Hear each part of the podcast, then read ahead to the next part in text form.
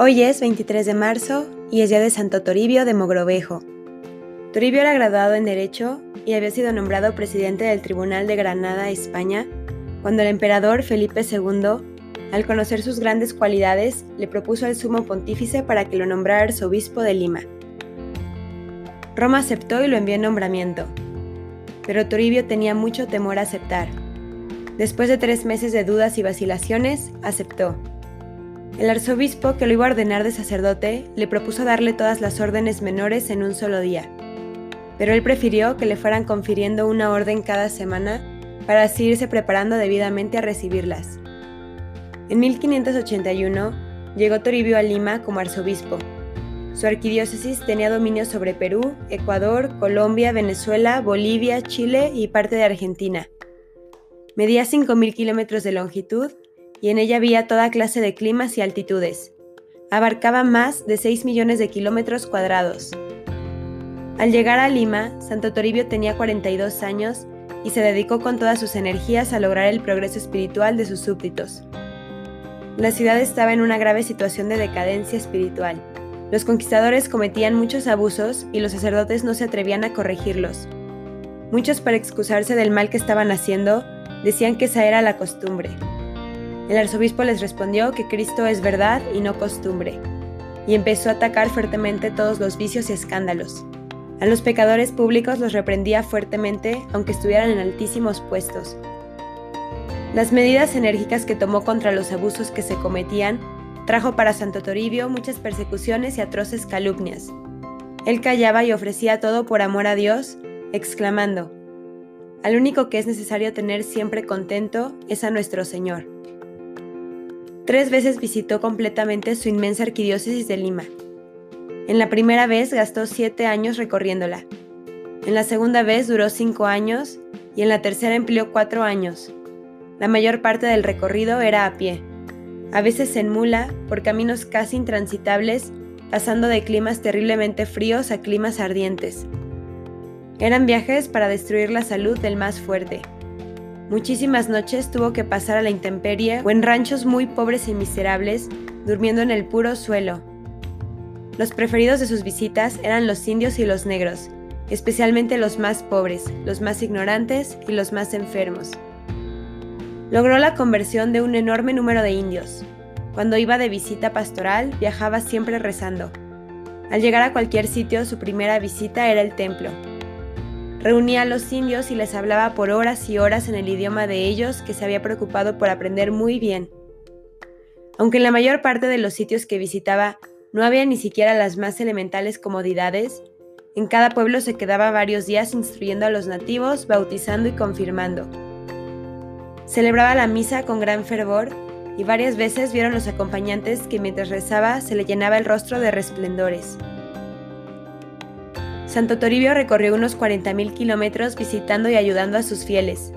Pasó caminos jamás transitados, llegando hasta tribus que nunca habían visto un hombre blanco. Al final de su vida, envió una relación al rey contándole que había administrado el sacramento de la confirmación a más de 800.000 personas.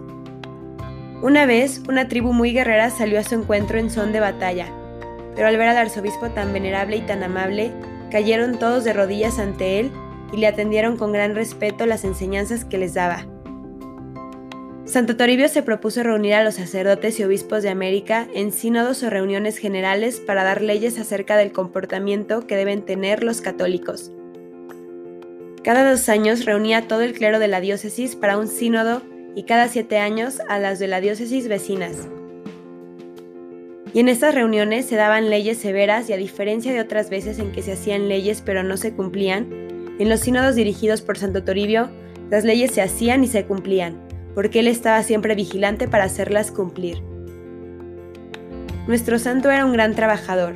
Desde muy de madrugada ya estaba levantado y repetía frecuentemente, Nuestro gran tesoro es el momento presente. Tenemos que aprovecharlo para ganarnos con él la vida eterna. El Señor Dios nos tomará estricta cuenta del modo como hemos empleado nuestro tiempo fundó el primer seminario de América. Insistió y obtuvo que los religiosos aceptaran parroquias en sitios sumamente pobres. Casi duplicó el número de parroquias o centros de evangelización en su arquidiócesis. Cuando él llegó, había 150, y cuando murió ya existían 250 parroquias en su territorio. Su generosidad lo llevaba a repartir a los pobres todo lo que poseía. Un día, al regalarle sus camisas a un necesitado, le recomendó, Váyase rapidito, no sea que llegue mi hermana y no permita que usted se lleve la ropa que tengo para cambiarme. Cuando llegó una terrible epidemia, gastó sus bienes en socorrer a los enfermos, y él mismo recorrió las calles acompañado de una gran multitud, llevando en sus manos un gran crucifijo y rezándole con los ojos fijos en la cruz, pidiendo a Dios misericordia y salud para todos. El 23 de marzo de 1606, un jueves santo, murió en una capellita de los indios en una lejana región donde estaba predicando y confirmando a los indígenas. Estaba a 440 kilómetros de Lima. Cuando se sintió enfermo, prometió a sus acompañantes que le daría un premio al primero que le trajera la noticia de que ya se iba a morir. Y repetía aquellas palabras de San Pablo. Deseo verme libre de las ataduras de este cuerpo y quedar en libertad para ir a encontrarme con Jesucristo. Ya moribundo, pidió a los que rodeaban su lecho que entonaran el salmo que dice, De gozo se llenó mi corazón cuando escuché una voz, iremos a la casa del Señor. Qué alegría cuando me dijeron, vamos a la casa del Señor. Las últimas palabras que dijo antes de morir fueron las del Salmo 30. En tus manos encomiendo mi espíritu. Su cuerpo, cuando fue llevado a Lima, un año después de su muerte, todavía se hallaba incorrupto como si estuviera recién muerto. Después de su muerte se consiguieron muchos milagros por su intercesión.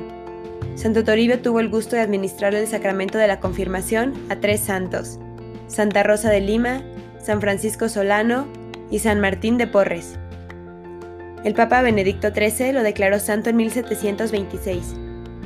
Y toda América del Sur espera que este gran santo e infatigable apóstol, quizás el más grande obispo que ha vivido en este continente, siga rogando para que nuestra santa religión se mantenga fervorosa y creciente en todos estos países.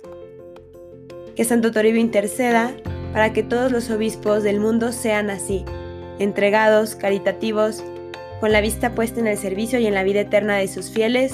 Amén. Santo Toribio de Mogrovejo, ruega por nosotros.